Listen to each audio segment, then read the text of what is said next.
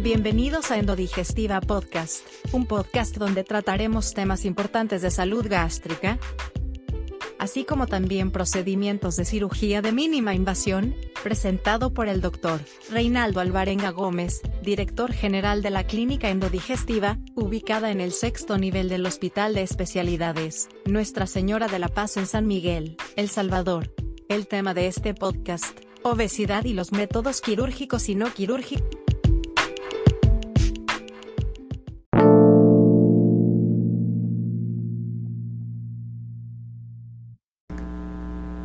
Gracias por la invitación, don Efraín, a su gran eh, y gustado programa, porque lo ven muchísimas televidentes de toda la población a nivel nacional e internacional, y eso nos consta.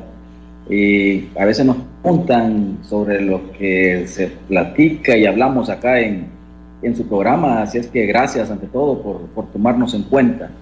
Y que nos invita a hablar sobre lo que nos apasiona, y eso es pues bastante bonito y, gracias por el honor que nos hace. Eh, bueno, doctor, el tema pues no deja de, crear alguna pues, inquietud o podemos decir cierta polémica de que estamos mezclando eh, lo sano con lo obeso en un, en, un, en un contexto. Eh, obesidad, doctor, desde el punto de vista de un especialista en cirugía endodigestiva, cirugía de obesidad. Eh, ¿Qué es lo que se considera una persona obesa en la actualidad? Todo lo que está sobre el peso normal. Eso es obesidad. Eh. Primero va el sobrepeso y luego la obesidad. Pero realmente el contexto es todo lo que está arriba sobre el peso normal. Eso es lo de las cosas más importantes que tenemos que tener presente. Que obesidad, sobrepeso es todo lo que está arriba del peso normal y obesidad es todo lo que, pues ya el acúmulo y el exceso de grasa que nos va a perjudicar en un órgano X o en toda la parte de nuestro organismo. Clasificaciones, doctor. Lo que usted, y lo que usted habló al inicio me gustó bastante, que dijo se está volviendo una pandemia. No se está volviendo. Desde 1986 se viene diciendo que es la pandemia silenciosa. Es la que más mata es la que más gente mata en toda la historia del mundo, sumando esta pandemia y sumando las pandemias anteriores. Esto es lo que más mata gente, o humanos, si lo queremos llamar desde ese punto de vista. La obesidad es la pandemia más grande que tenemos y la tenemos. Y es silenciosa. Y a pesar de eso, no le hacemos caso. Eh, doctor, eh, clasificaciones de diferentes tipos de obesidad en la actualidad. Que, Hay diferentes tipos de obesidad. Eh, ¿Cuáles serían las más importantes, las principales? Porque podemos decir sobre el paciente que es un obeso, paciente normal, luego un sobrepeso, de ahí lo podemos clasificar en obesidad grado 1, grado 2, grado 3. Podemos decir súper obeso, súper, súper obeso, y luego súper, súper, súper obesos, que son los kilos mortales que comúnmente conocemos y que salen en la, en la televisión. Hay de todo y lo podemos clasificar de todas maneras. Y lo que me gustaría que desarrolláramos en esta noche es hacerlo la cosa práctica y que nuestros televidentes nos, nosotros nos logremos dar a entender. Paciente obeso y tener esa, esa pildorita o esa, que les quede esa perla. No hay obeso sano. Eso es lo que más nos me gustaría esta noche que lo tuviésemos presente y que, y que nuestra población, los que nos están viendo, tomemos en cuenta eso. No hay obeso sano, no existe. Y cuando nosotros empezamos a hablar de obesidad en la televisión o en algún congreso que nos invitan, casi siempre me gusta hablar, o iniciar las pláticas con la imagen que vamos a ver, porque nosotros le decimos, cuando hablamos de obesidad, yo nosotros lo primero que les digo es, nosotros evitamos amputaciones de sus dos pies o de un pie Solo le voy a hacer una pregunta, don Efraín. Sí. ¿cuántos años más o menos usted le calcula a ese paciente? Pues yo le calculo que tiene algunos 60 o 70 años, pareciera ser. Tiene menos. Si usted le ve las manos, se ven fuertes, el cuello no se ve tan como comúnmente lo llamamos nosotros arrugadito, y el centro donde está la, el abdomen, vea cómo está, es obeso. Y si bajamos un poco, le falta el pie derecho y le falta el pie izquierdo. Esa es la historia natural de un paciente obeso, diabético, descompensado. Una vez que le quitamos un, le hacemos una amputación a un paciente del 80% dentro de más o menos 12 a 16 meses, se va a amputar el otro. O podemos decir en dos años, la historia es que vamos a amputar el otro pie. ¿Por qué estamos hablando de amputaciones, de diabetes? Y estamos, y estamos hablando de, y, nuestro tema principal es, no hay obeso sano. Cuando nos referíamos a la obesidad, importante que lo tengamos presente. Uno, la obesidad es la originaria o el origen diabetes. Si gustan, amigos televidentes, pueden empezar a notar.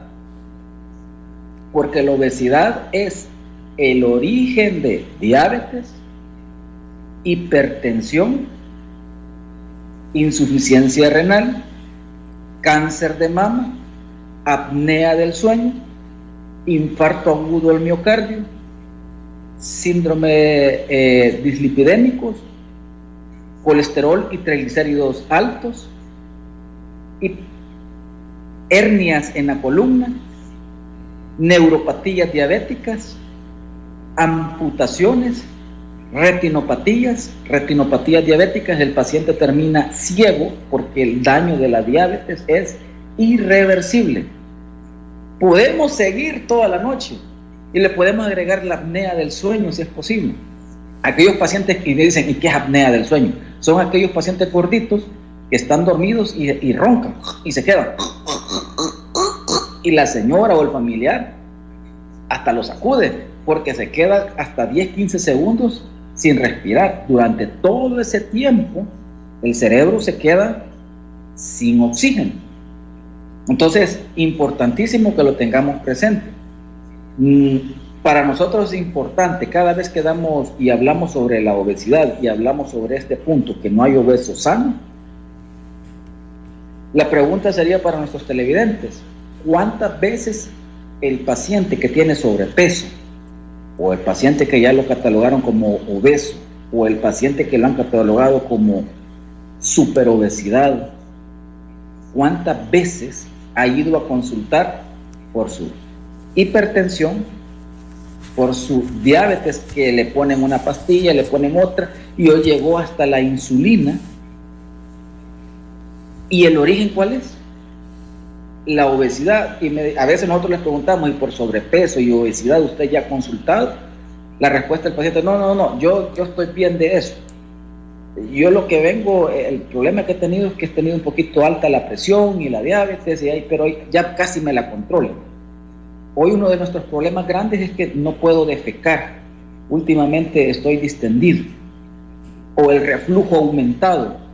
Sí, pero el origen de todo eso en un paciente obeso es la obesidad. Y hoy vamos a tocar un punto importante. Tal vez podemos ver la siguiente imagen. Esto es algo que se encontró antes de Cristo.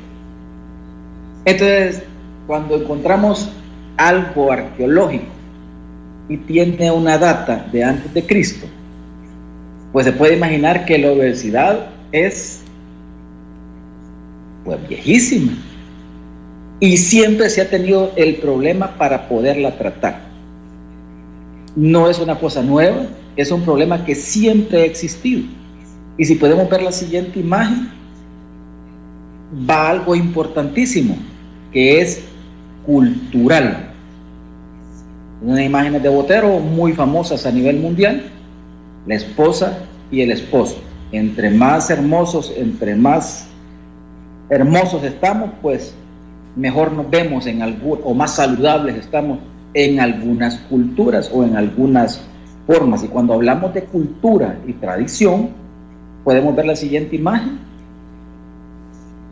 Papá y mamá obeso, hijos obesos.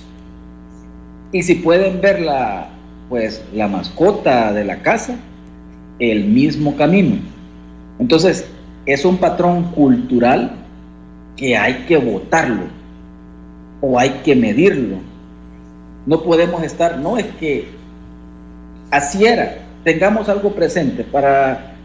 Yo me quedaría muy satisfecho esta noche que tuviésemos presente dos cosas nuestros amigos televidentes y nuestros pacientes que nos están viendo.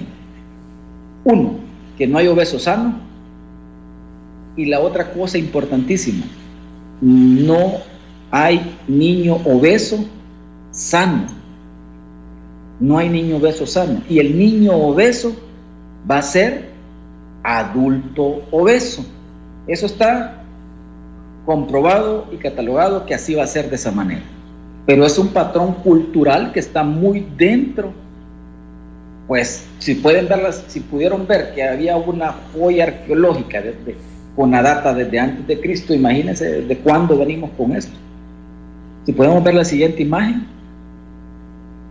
Aquí ya nos vamos a hablar ya de cosas de lo que vamos, de lo, de lo que está compuesto toda esta cosa, de lo que estábamos hablando. Estábamos hablando de hipertensión, estábamos hablando de diabetes, colesterol, triglicéridos altos, y aquí ya, ya, ya, ya hay tantas cosas que están juntas en un solo paciente y en una sola enfermedad que ya decimos, paciente obeso, ¿qué va a tener? diabetes, hipertensión, colesterol, triglicéridos altos.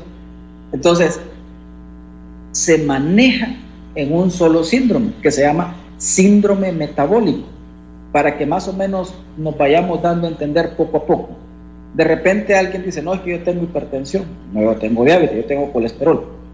La medicina es tan amplia y a la vez es tan simple que para que no nos estemos quebrando la cabeza cuando ya vemos que un paciente es obeso, va a desarrollar todas estas enfermedades. Entonces le ponemos síndrome metabólico y así lo manejamos. Y el paciente a veces nos dice, eh, ¿padece alguna enfermedad? Sí, me dijeron que tenía como síndrome metabólico, pero eh, de eso más o menos ya estoy controlado. No, un síndrome metabólico es una complicación de el desarrollo de una obesidad totalmente descompensada y lógicamente nunca tratada, pues.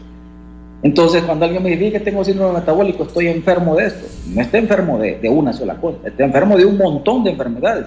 Que para no decirle el listado y no darle una tarjeta con siete o diez enfermedades, pues manejamos como una parte de un síndrome metabólico.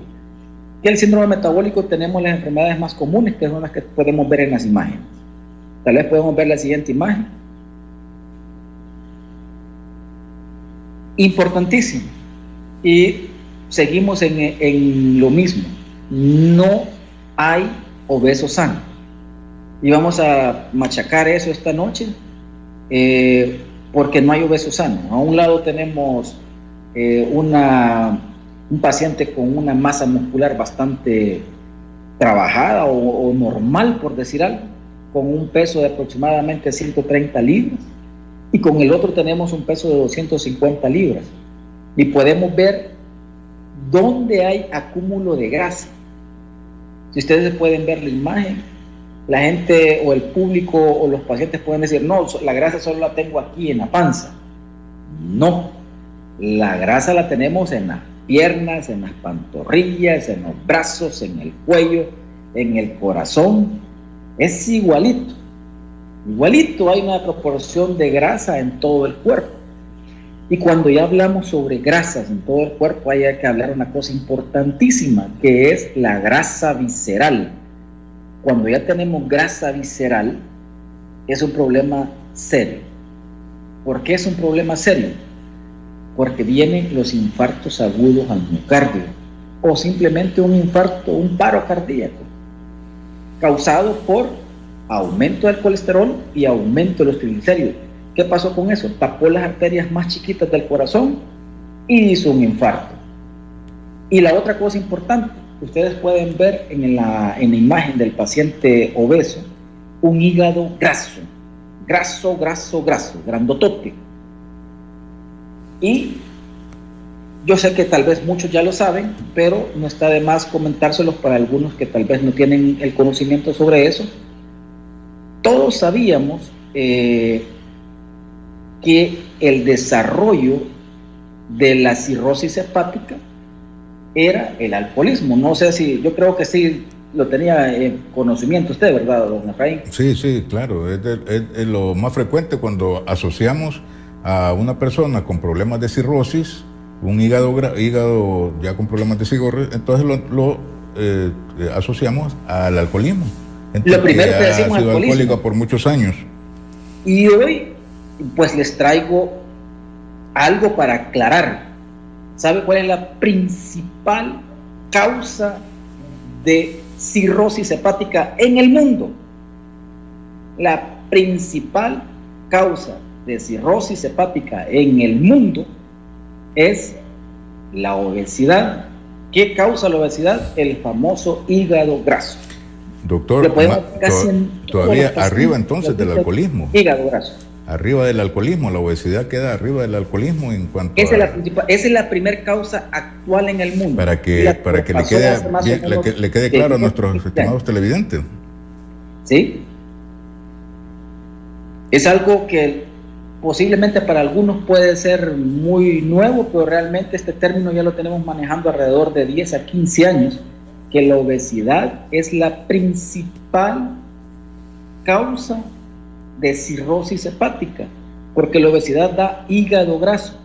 Y lo podemos corroborar con todos nuestros amigos que son eh, radiólogos y todos los pacientes que van a hacerse las ultrasonografías por, porque quieren saber cómo está, les van a, les van a diagnosticar hígado graso.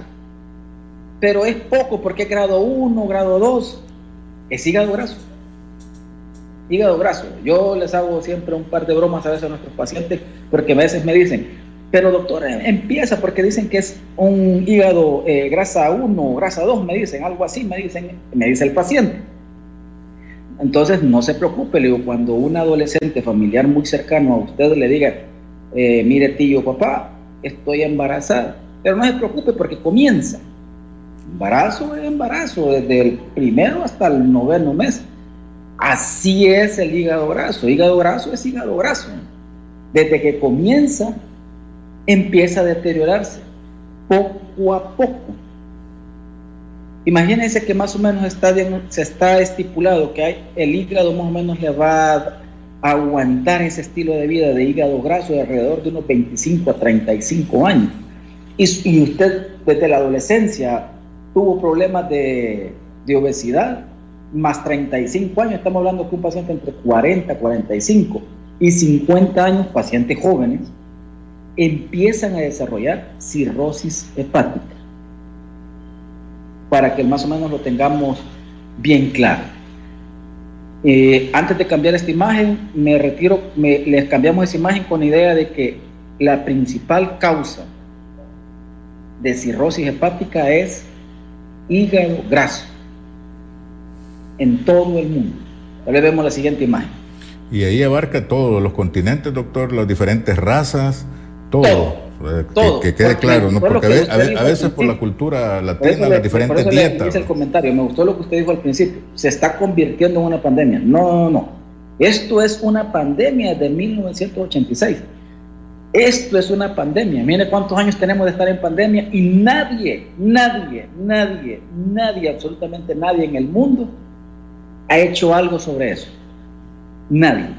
Y es tan grande el problema porque hasta el mismo gremio médico ve hasta cierto punto normal esto. Y no corrigen al paciente y no le sugieren cosas que hay que poder hacer. Eso es bastante delicado. Y lo que estamos viendo ahorita es una cosa que se llama diabesidad. Obesidad, diabetes tipo 2, va a dar un problema que se llama diabesidad. Y usted se fija, todo va cambiando. Van cambiando los términos, van cambiando la forma de tratar al paciente, pero nosotros seguimos viendo los mismos problemas en cada uno de los pacientes. No corregimos al paciente, el paciente diabético, ah, ya está diabético, obeso, y ya está encaminado a utilizar todos los hipoglucemiantos orales, que serían metformina y todo un montón de medicamentos que tiene que tomar, y después ya sabe que le toca la diabetes. ¿Y por qué no corregimos ese, ese camino? Si el paciente es obeso, desarrolló diabetes por su obesidad, podemos corregir ese camino de ese paciente. ¿Cómo? Eso es lo que vamos a hablar en un par de minutos más adelante. Creo que tenemos una imagen más, parece. No.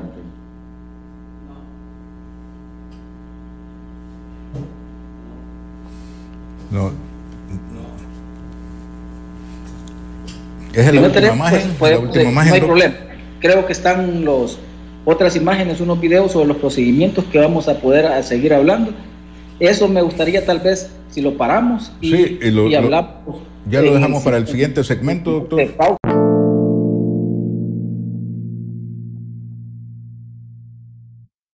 No hay obeso sano y por supuesto tenemos como invitado a nuestro colaborador en el área de la cirugía de obesidad, en el área de, de la nutrición, como es el doctor eh, Reinaldo Alvarenga, él es el director médico de Endodigestiva, que está ubicado en el sexto nivel de la Torre Médico La Paz, lo que se conoce como el conglomerado de clínicas del Hospital de Especialidades Nuestra Señora de la Paz, aquí en la ciudad de San Miguel. Eh, doctor, en el segmento anterior ya teníamos pendiente lo que son los, algunos tratamientos que están realizando aquí en Endodigestiva. Eh, pues un esfuerzo titánico que pues usted como los directivos, los otros directivos de endodigestiva son inversiones altas para tener este equipo y poder realizar y también irse a especializar a, pues, a los diferentes países y, y, hacer esos procedimientos aquí en la ciudad de San Miguel, doctor, y antes pues que se hacían en San Salvador o fuera del país. Doctor, este, eh, ¿qué, cuál, es, ¿cuál, es, el mensaje, el, el, el mensaje eh, como, es, como ando buscando las palabras, el mensaje de buena noticia para los televidentes que tienen parientes o ellos tienen problemas de obesidad eh, en esta ocasión, en este programa?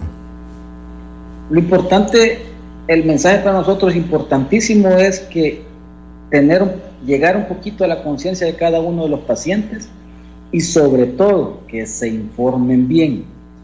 Eh, no todo es cirugía, pero hay muchos procedimientos no invasivos. Hay procedimientos no invasivos, 100% endoscópicos. Y algo importante, con todo eh, humildad les comentamos, nosotros como endodigestiva somos los únicos certificados en toda Centroamérica en poder realizar la aplicatura gástrica endoscópica. Eso es un procedimiento que lo hacemos en toda Centroamérica somos los únicos certificados en poder realizar ese procedimiento. Entonces, ese es parte del entrenamiento que fuimos a hacer a Brasil y eso es lo que realmente es, es importante, poderle ofrecer a la población lo bueno y sobre todo lo correcto que se le debe de hacer. Cuando hablamos de tratamientos, regularmente no entramos de una sola vez a hacerle procedimientos a los pacientes podemos ofrecerle también un, programa de nutrición. El problema es de que siempre se los he dicho a nuestros amigos eh, de la parte nutricional de, aquí del, departamento de endodigestivo, que nosotros si queremos el nutricionista, usted sola le digo a la nutricionista, quiere levantar y llevar ese paciente obeso hacia el otro lado, usted solita lo va a chinear, no va a poder no va a poder. Por eso es bien importante que el manejo del paciente obeso sea de forma integral.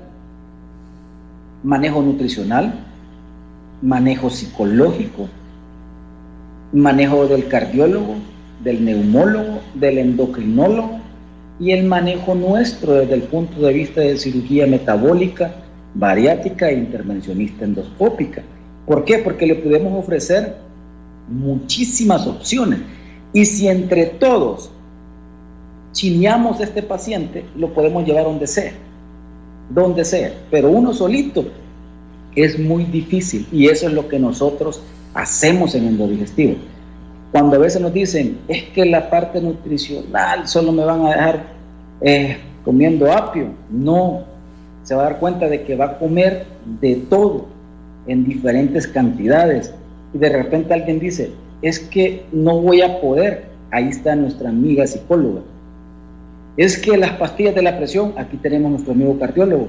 Y que las pastillas del azúcar, aquí tenemos nuestro amigo eh, endocrinólogo. Y así sucesivamente vamos buscándole el, el manejo adecuado para este paciente obeso. Entonces no solamente de venir y yo sí, sí, venga y lo opero. Después viene un problema que el paciente, pues desafortunadamente no es lo correcto lo que debemos de hacer. ¿Qué tipo de procedimientos, aparte de la, del, del, manejo nutricional, qué procedimientos les podemos ofrecer? Vamos a, empezar, vamos a empezar con procedimientos endoscópicos, 100% endoscópicos, no son abordajes quirúrgicos. Quiere decir que este paciente lo ingresamos, viene hoy a nuestra clínica, le hacemos este procedimiento y en dos horas se va para su casa.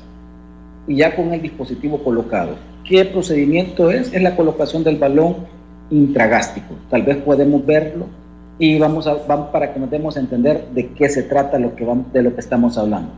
La colocación del balón intragástrico es de forma endoscópica y lo vamos viendo eh, la colocación es 100% endoscópica. El paciente está bajo sedación anestésica, no va, no va a sentir ninguna molestia y, y la colocación hasta cierto punto es bastante amigable y es rápida.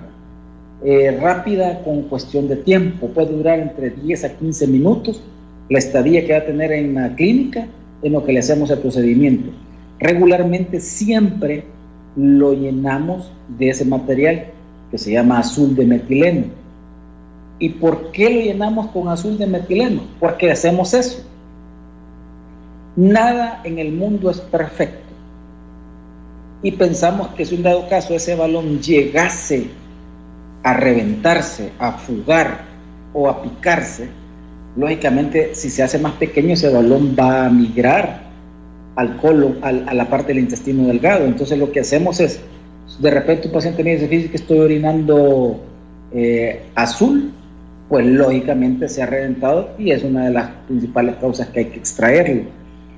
Hasta el momento, según la literatura y todo lo que hemos visto, hay más de 20 millones de, colocaciones de, balones y no hay una historia o hay un paciente que diga que se le reventó el balón. No hay un paciente en el mundo que haya dicho que se le haya roto el balón en el tiempo que debe de estar colocado el balón.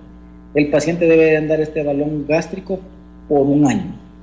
El balón que nosotros le colocamos es el único en todo el mundo que tiene durabilidad o duración por un año.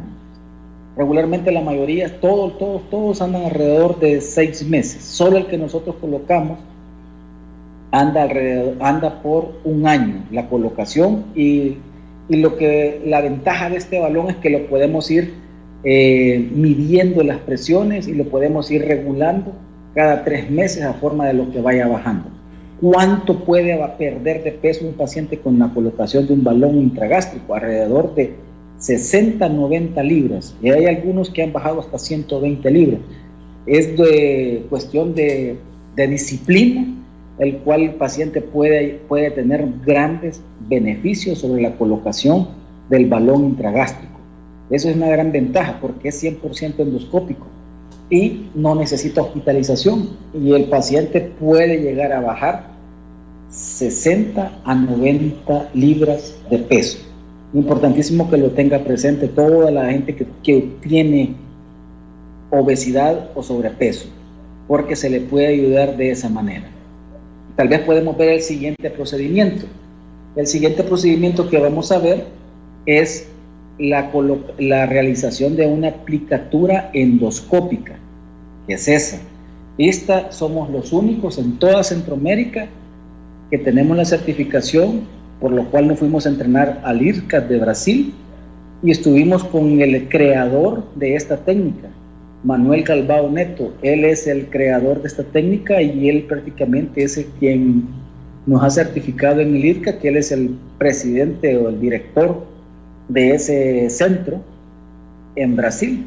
Tuvimos eh, el honor de, de poder recibir el entrenamiento de forma directa del creador de la técnica, por lo cual este procedimiento lo hacemos únicamente en toda Centroamérica nosotros.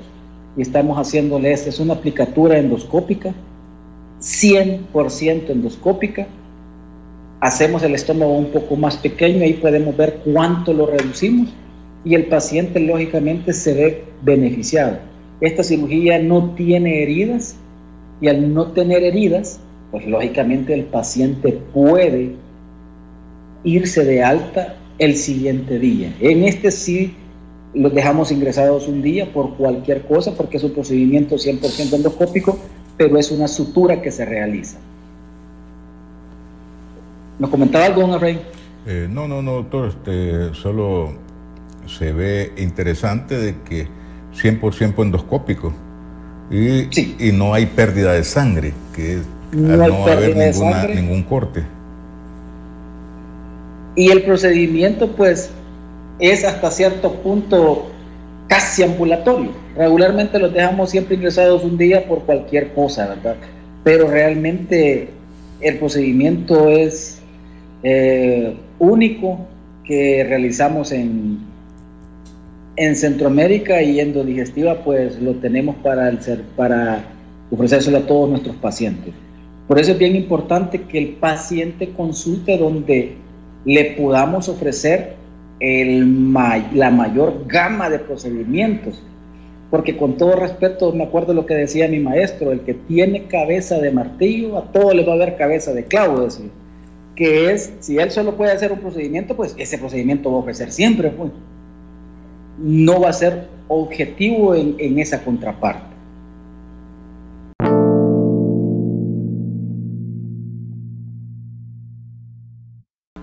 Así es. Lo que estamos viendo ahorita o lo que vamos a ver es una manga gástrica. La manga gástrica es el procedimiento más hecho en el mundo. Le comentaba extra cámaras aquí a don Efraín de que es importante tener un portafolio grande para poderle ofrecer lo mejor a cada uno de nuestros pacientes. Porque regularmente este procedimiento es el que más se hace en el mundo técnicamente pues tiene una parte un poco más factible para poderlo hacer, pero no quiere decir que este procedimiento es el que le vamos a hacer a todos nuestros pacientes. No se puede. Cada uno de los pacientes es individualizado, pero de repente a veces vemos, observamos que nos dicen que a todos les van a hacer manga. No, no puede ser así.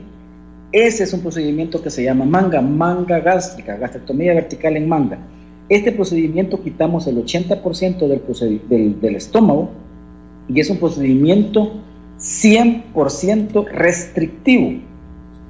Regularmente les dejamos una capacidad de un vaso de más o menos unas 16 onzas para que los que tengamos una idea más o menos de la capacidad que va a tener este paciente de la capacidad gástrica. Una vez que nosotros hacemos el procedimiento, entramos y quitamos el 80% de su estómago. Realmente es un procedimiento bastante seguro.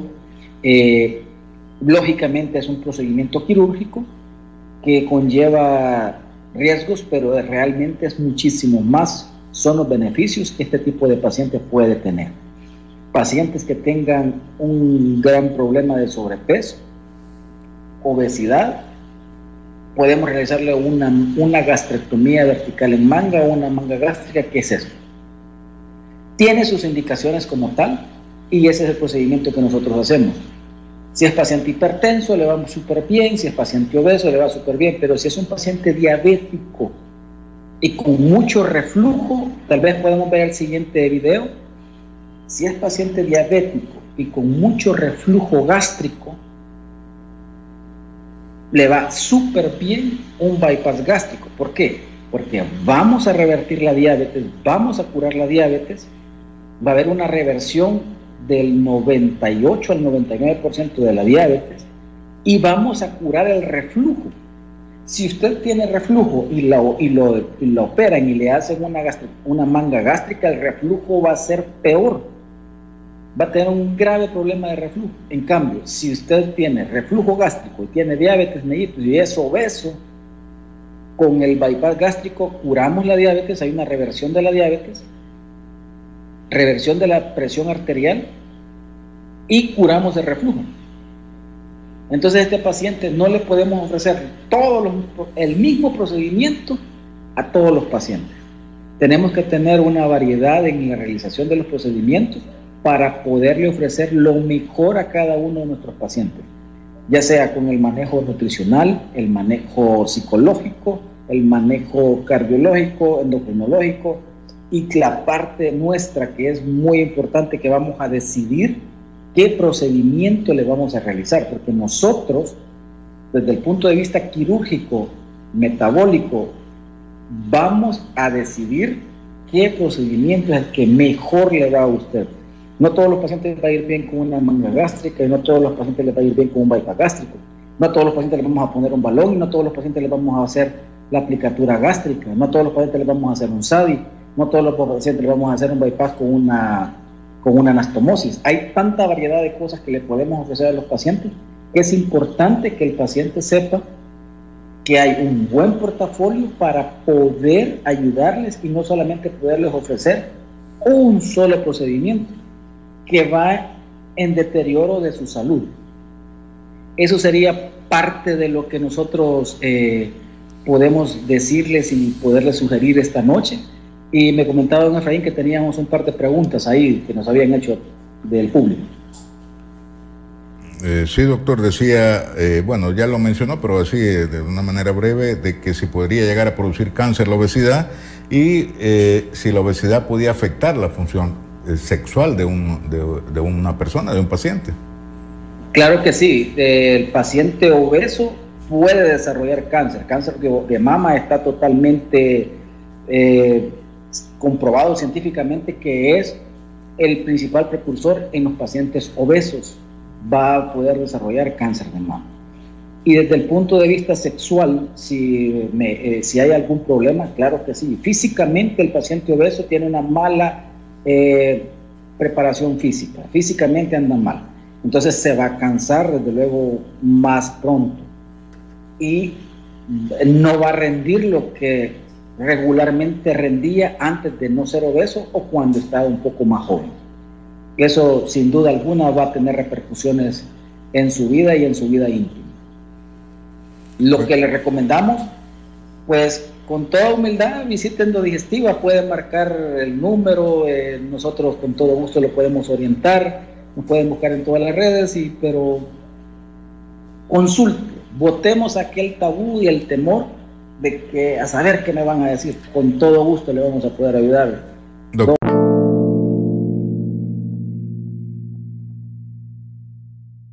Gracias por escuchar Endo Digestiva Podcast. Suscríbete, estamos disponibles en tu plataforma de podcast favorita, Spotify, Google Podcast, Apple Podcast.